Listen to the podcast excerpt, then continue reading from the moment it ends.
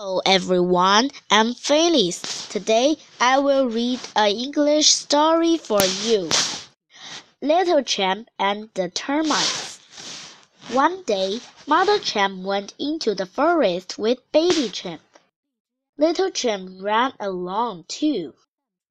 He saw a brown hill and he stopped to look at it. Mother Champ said, there are a lot of termites inside the brown hill. I'm going to catch some. Mother Champ went to find a stick. Look at this, she said to Little Champ. They went back to the brown hill. Little Champ saw some tiny holes in the hill. Mother Champ put the stick into one of the tiny holes.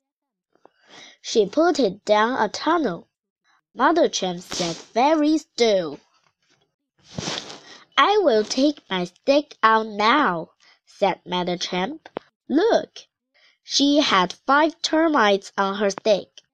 Here you are, she said. Little Champ put a termite into his mouth. It was very good to eat. Now Little Champ went to catch some termites too.